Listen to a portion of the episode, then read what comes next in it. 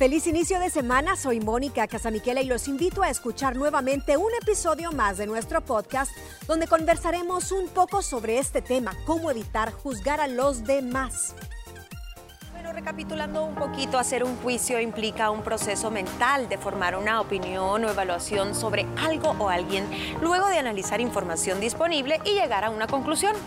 Cuando nosotros hacemos un juicio, emitimos un veredicto o una valoración sobre algo o alguien, ya sea sobre sus características, cualidades, comportamientos o creencias de una persona, un objeto o una situación cualquiera.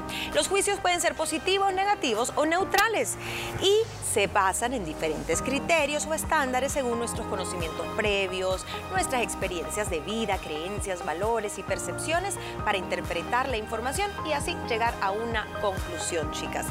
Creo que el, hacer juicio es perfectamente humano, lo hacemos hasta sin darnos cuenta y tiene una función y es ahorrarnos energía de estar como que tratando de entender todos los estímulos que nos llegan a nuestro cerebro y ser un poquito más efectivos con el tiempo. Pero a veces a veces, y tal vez no tan a veces, sino muchas veces, nos equivocamos porque nos basamos en una primera impresión para hacer un juicio, ¿no creen? Y yo creo que esa primera impresión, cuando hacemos un juicio de tajo, muchas veces es un mecanismo de defensa del ah, cerebro, porque sabes que es algo que tu cerebro está primitivamente identificando que te va a dañar puede ser eh, algo verbal, puede ser una, una, amenaza a ti, a tu familia, a tus principios, a romperte ese marco con el cual tú has crecido, porque muchas veces crecemos con esto es así, cuando alguien llega y te dice, no, no es de esa forma, tu cerebro agarra ese atajo y dice, no, ah, pues entonces ella es anti esto, esto y esto, estás haciendo un juicio. Y generalizar, ¿no? Y ya le pones etiqueta.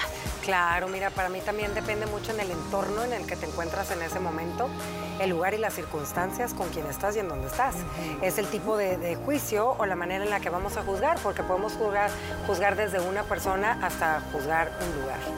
Entonces, creo que también tiene que ver mucho con nuestro autoconocimiento. Y creo que por ahí también va la cosa. A veces juzgamos de lo que carecemos totalmente una carencia, una frustración. Un miedo. un miedo. Entonces tú se lo proyectas a alguien más porque tenés miedo a enfrentarlo. Entonces es más fácil ver esas características, esos defectos en alguien más que no somos nosotros. Es un poco cómodo, ¿no? Y quedarnos en esa zona de confort.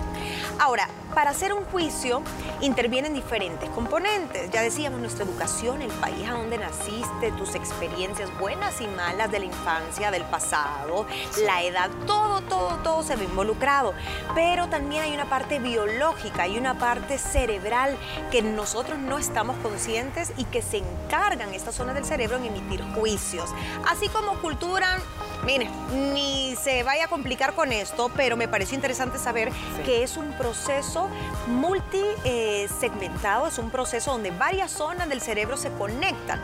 Y estas son la corteza prefrontal, que ojalá la usáramos más porque es la parte del juicio, la parte del raciocinio la parte de sopesar realmente la evidencia. Es nuestro lado, digamos, más objetivo. Es el criterio. Ese es el criterio que a veces por pereza no aplicamos, que es el pensamiento crítico. Luego viene la amígdala, esta almendrita que de repente nos hace ver nuestros peores miedos. Es la parte más emocional, más instintiva, que nos lleva muchas veces a ver las cosas de forma negativa o con aversión o con miedo. Y luego el circuito de recompensa. Si te da placer aquello que ves, que escuchas o está de acuerdo a lo que tú pensás, te gusta, emitís un juicio positivo y de lo contrario, pues no te gusta. Y por último, la corteza cingulada, que detecta las inconsistencias. Si alguien piensa diferente a mí, inmediatamente yo juzgo que esa persona está equivocada. es lo que, ajá, lo que yo te decía, o sea, si, si vos has crecido con una, un formato de pensamiento no cuadrado, pero te han enseñado que esto es así, eh, color blanco y que todas las personas que se visten así tal cosa, cuando alguien llega y te rompe ese esquema, haces eso. O sea, la parte, la, corte, las partes singuladas, ¿eh? ¿verdad? Es la que te dice, no, todo lo demás es, están mal, están equivocados, porque lo tuyo es lo correcto, es, lo, más fácil de creer. Fíjate que tomando esto que ambas están diciendo de ejemplo, hay algo que escuché y me hizo pensar bastante y se los quiero compartir como para darnos cuenta que a veces está tan mal que juzguemos por tener otra manera de pensar o otra cultura. Va un señor a llevarle al Panteón Flores a su esposa. Y al lado está otra lápida y llega otro señor, pero con un plato con arroz. Él es asiático. Entonces, él deja su platito con arroz, el otro deja las flores Y voltea el de las flores y le dice a él, ¿y tú por qué le traes arroz? Y voltea el asiático y le dijo, por mi cultura, le dijo, el día que ella se levante a oler las flores, me vuelves a preguntar a mí si ella se va a levantar a comérselas. O sea, no me juzgues. Cada uno tenemos una cultura, una manera de actuar. Respeta mi creencia como yo respeto la tuya. Entonces ahí me hizo un poco reflexionar y dije, ¿y qué tan cierto? A veces creemos que lo único correcto es lo que uno hace y no es así. Es cierto. Y somos muy dados, incluso no solo a pensar que nuestra forma de pensar o de actuar o las creencias son las únicas correctas, sino que además como que yo digo, ¿por qué necesitamos desvalorizar al otro o decirle al otro, esto está mal por esto y esto y lo otro? ¿Por qué ¿será que es inseguridad? si uno estuviera tan seguro de que está en el camino correcto, tomando las decisiones correctas, ¿por qué necesitamos como que ver de menos lo del otro? Porque es un mecanismo no tanto de defensa, pero sí creo que ahí entra en juego la autoestima. Muchas veces tenemos que ver de menos porque es la única y pobre y triste forma que tenemos eh, como herramienta para subir nuestra autoestima. Eso, eso, eso es, duro escucharlo, pero es una gran realidad. Necesitas mancillar a otros y decir, no, esto no vale, esto no sirve, porque es la única forma que tú te sentís infladito. Y esto pasa mucho, niñas, en las redes sociales. Ah, ¿Cuántas críticas a veces no vemos de cosas, pero es que son imperceptibles? Y tú decís, pero es que le tenía que encontrar el pelo en la sopa y a veces la persona ni foto tiene y, hace, y son críticas muchas veces personales directo a tu cuerpo, a cómo te ves, y, son gente que sin conocerte te juzga y de repente cuando tú te das cuenta quién es y dices, wow, ¿y por qué no se ve primero el espejo? Ahí tienen mucha frustración también. No, y también a veces juzgamos eh, de lo que carecemos, ¿me entiendes? A veces el juzgar, en este ejemplo que estás dando de las redes sociales, creo yo que va de la mano con la envidia, con inseguridades, con muchas ganas de a lo mejor y de tener lo que esa persona tiene o de estar como esa persona está. Y ahí está, a veces también entra el famoso efecto espejo, Gina, que realmente como tú eres, juzgas a alguien que es igualito a ti y no aceptas. Y te proteges en una red social que es anónima, entonces es como que la forma más fácil de emitir un juicio y la más vil es desde el anonimato. Porque ahí sí puede ser tú y tus monstruos completamente, todos tus sesgos, todos tus traumas, eh, todos tus esquemas cuadrados con los que has crecido, pero como te protege un avatar, una cuenta disque privada, podés soltar y soltar y soltar veneno.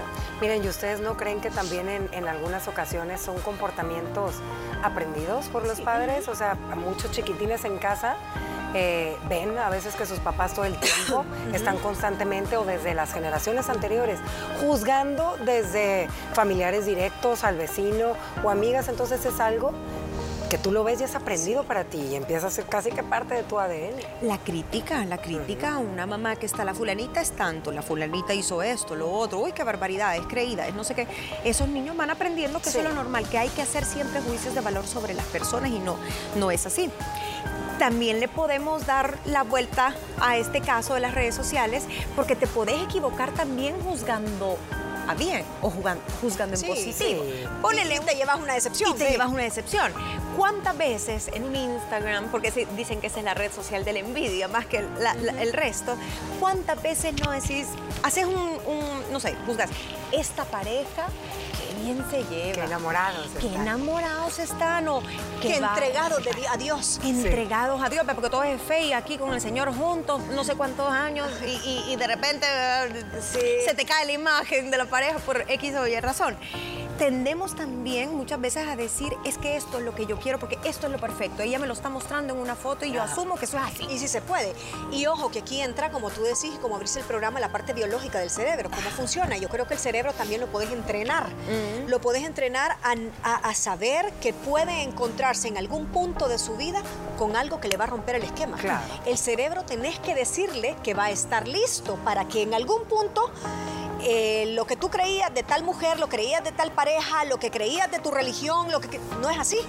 Entonces, no hacer juicios porque todo, todo es maleable y moldeable en la vida. Estaba escuchando a alguien que decía, el cerebro, para lo único que no está entrenado es para procesar el no.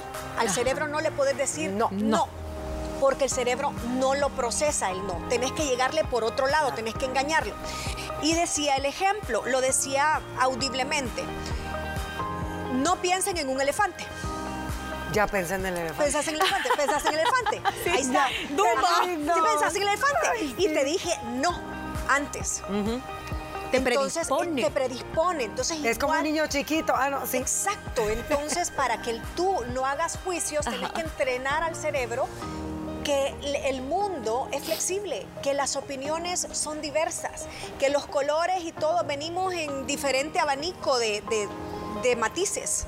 Por eso te digo que a veces, y con esto que tú estás tocando, a veces son conductas aprendidas, porque desde pequeño te enseñan que la única fe o la única religión Válida. válida y la única que es certera es tal, ¿no? Y que la única eh, mejor país es tal, por esto, por esto, por esto, y te das cuenta que no es así y cuando creces. Y que las mejores Que- mamás son la de tal nacionalidad porque son entregadísimas y que no sé cuánto. Y te das cuenta que cada cultura, cada país, cada de religión tiene sus cosas bonitas y hay que aprender a respetarlo y verlo de afuera, ¿me entiendes? No necesariamente uno se tiene que involucrar. Simplemente abrir ese abanico de posibilidades y de colores y darte cuenta que no es negro ni es blanco, si hay grises. Abrir tu mente, que es uno de los consejos para dejar de juzgar tanto.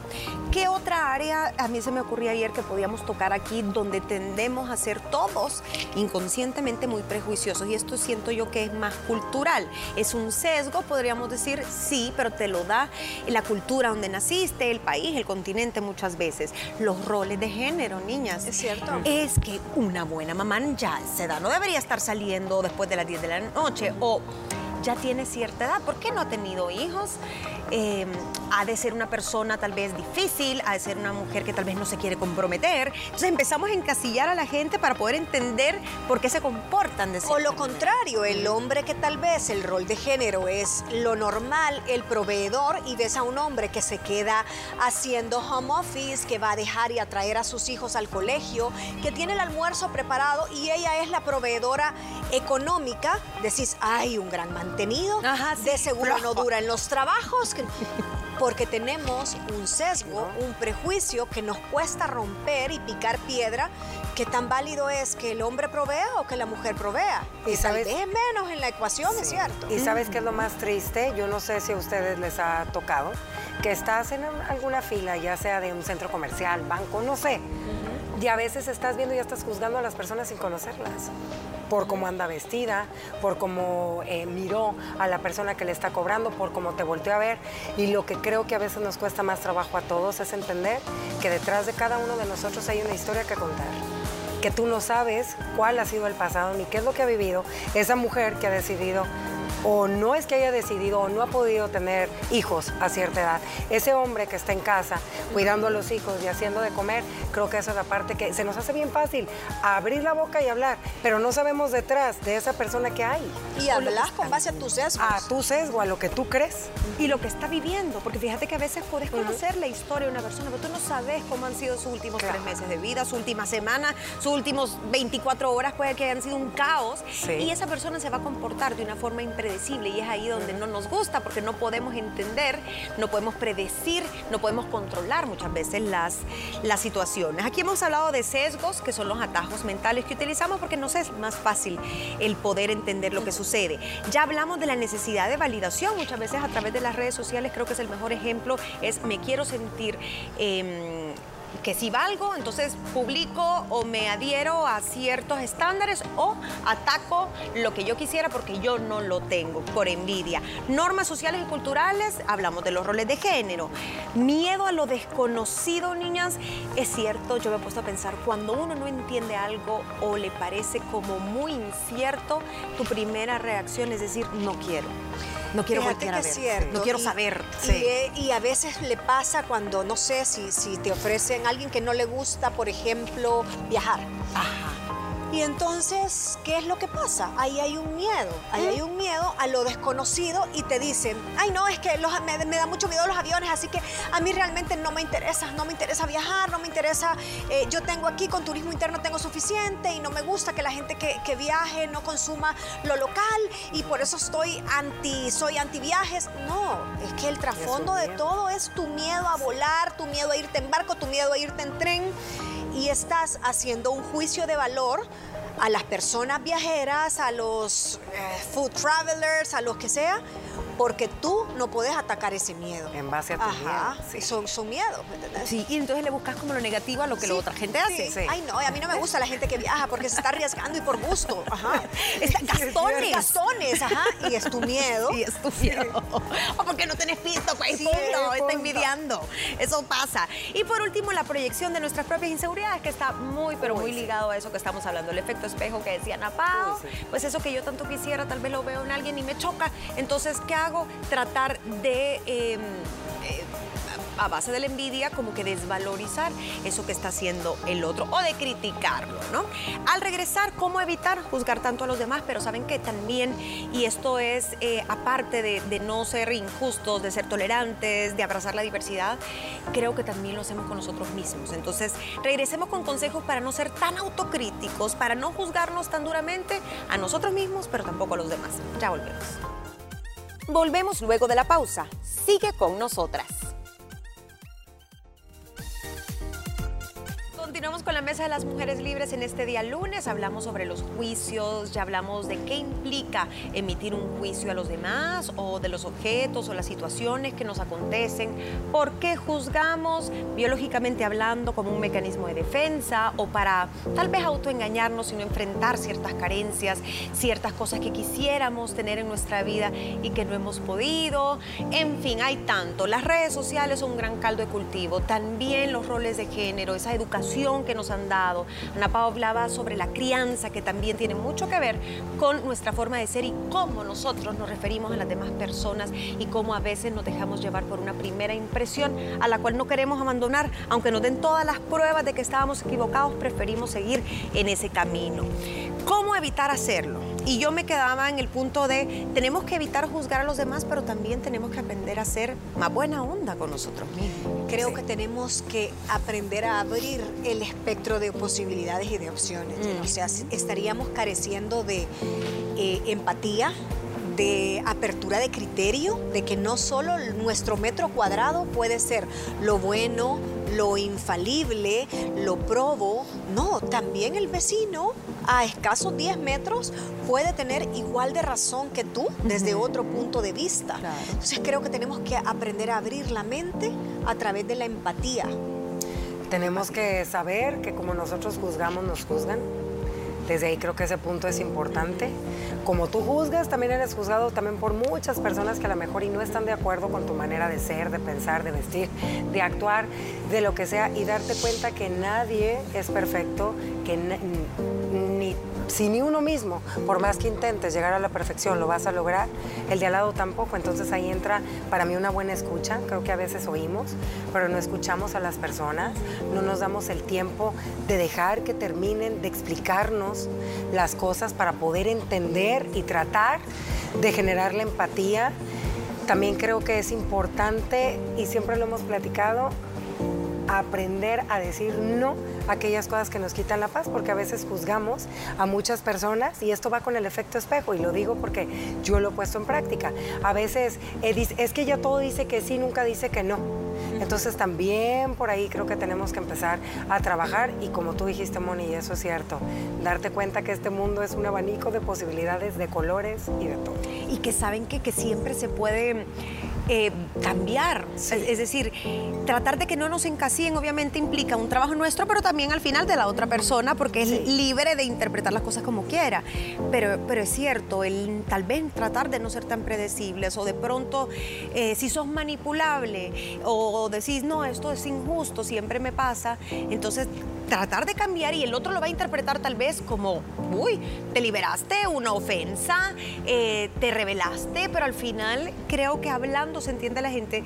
Decían empatía, comunicación también, clara, asertiva.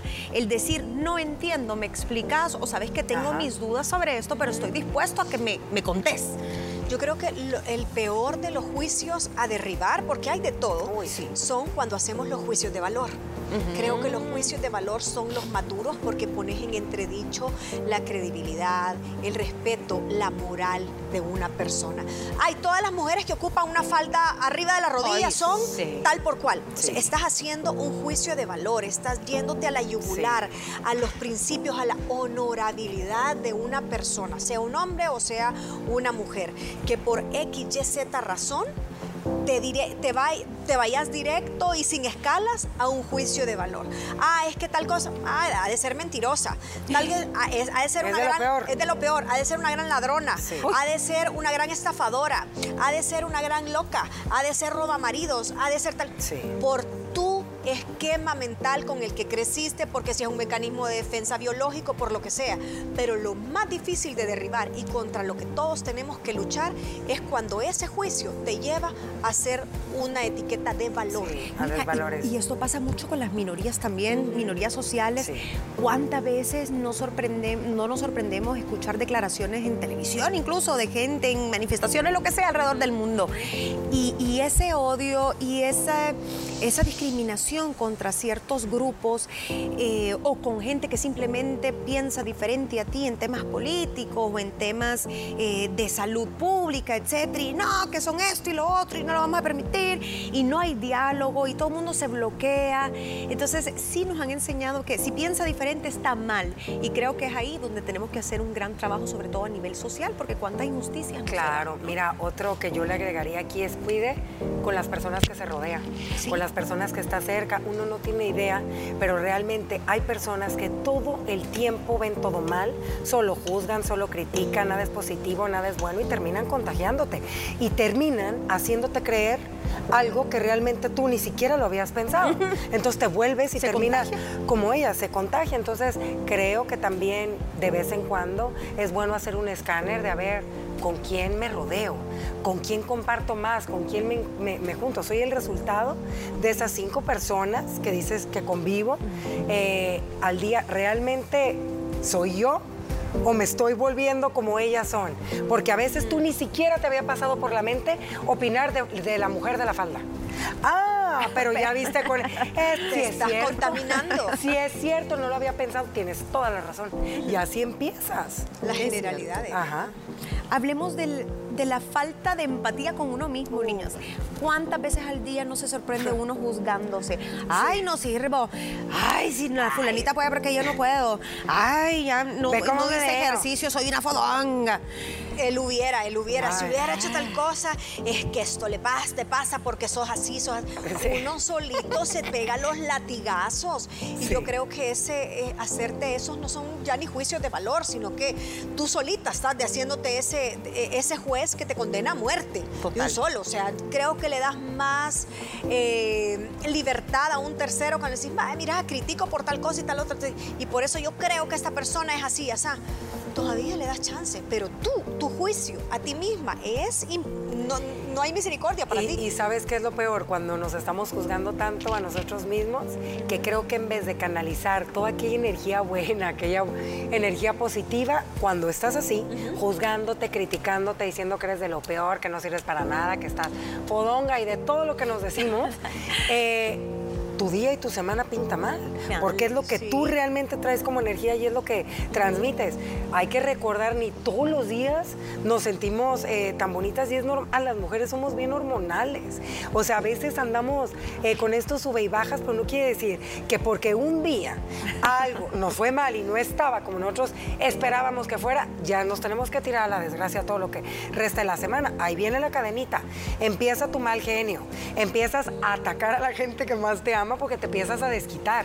Al rato todos se te alejan porque eres la manzana podrida. Claro, y todo lo es negro y, una cosa lleva a la otra, pero somos, como decía Moni, más duros con nosotros mismos que con el resto. Y si no comenzás desde el amor propio, desde la autocompasión, es muy difícil que también tú tengas esa compasión con, y esa tolerancia con otras personas. Queremos, otra de las fuentes de ese tipo de, de autojuicio es porque queremos ser perfectos, porque somos muy autoexigentes, porque tal vez no aceptamos nuestros defectos y creemos que son imperdonables. Y creo yo que es ahí donde también tenemos que aprender a decir, nadie es perfecto, esto no lo voy a poder cambiar, voy a poder mejorar, pero eso no, no te puede arruinar como persona. No, no puede ser que un defecto o algo que no le salga como usted planeó, sea todo lo que vales, pues, para ti y te arruine todas las cosas buenas que tenés en la vida. Y en su defecto podés por lo menos dar el beneficio de la duda. Que creo que es un buen comienzo cuando queremos cambiar esa conducta y ese juicio que te baja la yugular, como yo decía. Por lo menos ante una situación que tú ya tenés tu constructo mental y que te vas, vas a decir esto es así, al final, entrena a tu cerebro para que diga, bueno, tal vez estoy juzgando de más, le voy a dar el beneficio de la duda y tal vez tiene una razón para actuar de esta, esta y esta manera. Y ahí empezás tú, desde ese momento, desde que haces ese mini ejercicio, empezás a abrir un espectro de posibilidades para que tu juicio no sea tan duro. No, y sabes que también es importante saber cómo está nuestra autoestima. Eh, en ese momento sabemos que cada década, cada etapa de nuestra vida pues va cambiando en todos los sentidos y a veces usted puede traer alguna herida de infancia que no ha trabajado y, y exactamente ahí está latente. Pida ayuda para que realmente usted pueda tener pues una vida más linda y aceptarse pues con tus cosas buenas y con las cosas malas que todos llegamos a tener, que creo que esa es la parte más difícil. Creo que en el momento que uno se ve al espejo, te abrazas y te aceptas con tus cosas buenas y tus cosas malas, de verdad que ese abanico de posibilidades de colores del que estamos hablando se abre. ¿Qué otra, ¿Qué otra área creen ustedes que se presta mucho el tema de los juicios? Yo pensaba también ayer... Lo laboral. Lo laboral, las profesiones. Las religiones. Las religiones, ¿qué eh, más? La edad, Gina. La edad. La edad. La edad siempre es o estás muy joven para eso o Sí. estás muy viejo para eso. Desde la forma de expresarte, desde la forma de vestirte, desde la pareja que tenés, cuánto juicio de valor no hay para una mujer que anda con un hombre 10 años más joven que ella, Ay, sí. pero no es así para el juicio de duro cuando es un hombre el que anda con una jovencita. Entonces tenemos esa, ese patrón mental. Eh, creo que esa parte de esos valores sociales es, es bien cruda, es bien dura. La edad, sí, la edad aquí es, es dura. Las profesiones, la gente que Sí. trabaja en tal gremio, uy, son terribles, pura fiesta. Ahí sí que no hay que ir porque te van a confundir. Fíjate que yo voy a tocar eh, un tema que creo que varias mamás se van a sentir identificadas, la maternidad. Te juzgan, uy, trabaja, mala madre, deja todo el día, Sí. va a ser un niño de lo peor, va, va, va. Bueno, estás en la casa, pobre mujer, está amargada, no hace nada. Entonces, eh, dices, hey, ¿qué onda? Y así No quedas nunca bien. Nunca quedas queda bien, bien. nunca quedas bien. Quiero ver qué otro, bueno, los, ya, ya Ya dijimos la manera de vestir. La ¿no? manera de vestir que de alguna forma tiene que ver con la edad. Con la edad. Hablamos de la maternidad, hablamos de las minorías sociales, hablamos de, De las, las culturas. religiones, las culturas. eh, muchas veces la forma, ¿sabes qué juzgamos? Cuando alguien es muy tímido o muy extrovertido. Cierto. O sea, tu tus conductas y tus pautas sociales. Sí. El hecho que tú seas introvertido no quiere decir que seas inculto, que no tengas tema de, de conversación. sos aburrido. Que sos aburrido, Ajá. exacto, sino La que crianza, es tu niñas. forma de ser. El tipo de crianza, sabemos que hemos hablado en varias ocasiones de los diferentes tipos de crianza que hay. Eh, entonces también juzgas a veces por ver a un niño que hace ciertas, uy, no, si fuera mi hijo ya le hubiera Ciertas agarrado la oreja. Eh, no sé qué, no sé qué, no sé qué. Y si ves a un niño, pobre niño, no lo dejan hacer nada, no lo dejan ser niño. Creo que también por ahí creo que juzgamos mucho. Hay que ponerse en el lugar de las otras personas. Eso nos pasa a muchas, que, que tal vez como no hemos sido mamás, es que si fuera mío ya lo hubiera... Ay, Y ya cuando lo tenés no puedes hacer nada. Ay, qué razón tenía. ¿Qué razón tenían? Exacto. Oigan, cuando juzgamos, y esto sucede muchos a los jóvenes tal vez, eh, cuando juzgan mucho a sus padres, yo creo que también ahí tenemos que tener un poquito de cuidado. Sí está bien decir no quiero, no quiero repetir ciertos patrones o tal y tal cosa me hizo sufrir, pero ojo cuando juzgamos mucho a nuestros padres, eh, porque uno no sabe lo que tuvieron que pasar en nuestra infancia, las carencias, los problemas. Eh, tratemos como que de quedarnos con lo positivo de la gente, de ser agradecidos también y no enfocarnos siempre en lo negativo, sino buscarle también la mejor parte, la mejor versión de estas personas y ver hacia nosotros internamente hablando, porque es bien fácil encontrar los defectos y decir, tal persona esto, tal lo otro, me hizo lo otro, es que es egoísta, o es así, o es así. Pero y cuando a nosotros nos piden cuentas ya no nos gusta. Y mira, el juicio no perdona, porque Ah, así no. como tú juzgas a tus padres, vas a ser juzgado por tus hijos. Y dicen que los Totalmente. hijos son los peores jueces, Ay, porque Dios. llegan con martillo de caso cerrado y son implacables con uno, es cierto. Y así como tú fuiste de blando o de caritativo y empático con tus papás, así vas a ser también juzgado por tus hijos. Bien difícil eso, bien, bien difícil. Y se me había escapado una, fíjate, Gina, ya sé, el tema no solo de la edad, sino que de la capacidad. Muchas veces subestimamos al adulto mayor y decimos, no, es que ya, mira, como ya está, ya está grande, ya no va a procesar nada de temas de internet, ya tiene ya, eso, eso ya es generacional. Y muchas veces subestimamos Claro. por un tema eh, también de edad que las personas adulto mayor no pueden tener la capacidad para integrarse a estas nuevas apps, a todo lo que es eh, eh, tema cibernético, pues, y entre otras habilidades. ¿Crees que porque llegó a una cifra específica ya necesita ayuda geriátrica, ya necesita eh, que le ponga rampas en la casa? O sea, y empezás casi que a, desechar a esa persona. Lo mismo con las personas con discapacidad. En muchos países ni, es que ni se siente que hay alguna diferencia en los tratos y eso ya de cajón hay inclusión laboral, social, en todo, pero a veces hasta, fíjate que a veces hasta por buena onda, vamos a decir, alguien que tal vez no sabe cómo actuar, puede hacer sentir mal a una persona algo tan sencillo como cuando se abre el elevador y tal vez eh, te agachaste o no quisiste voltear a ver por pena, lo que sea. Así es como estas personas muchas veces se sienten juzgadas. Totalmente. O se sienten discriminadas. Entonces creo que nos falta informarnos también de muchas cosas. Eh, no le tengamos miedo de preguntar a quien tengamos que preguntarle, pero tratemos tal vez de abrir más esa mente y estar abiertos a lo desconocido o abiertos a lo que no estamos tan familiarizados para poder ser, pues al final, un mundo mucho más inclusivo. Con esto terminamos la Mesa de las Mujeres Libres. ¿Qué te pareció el tema de hoy? Sintoniza nuestro programa de lunes a viernes en punto del mediodía a través de Canal 6 y también nos puedes seguir en redes sociales como arroba liberadas TCS. Mañana conversaremos sobre el papel de los maestros y padres en la educación de los niños.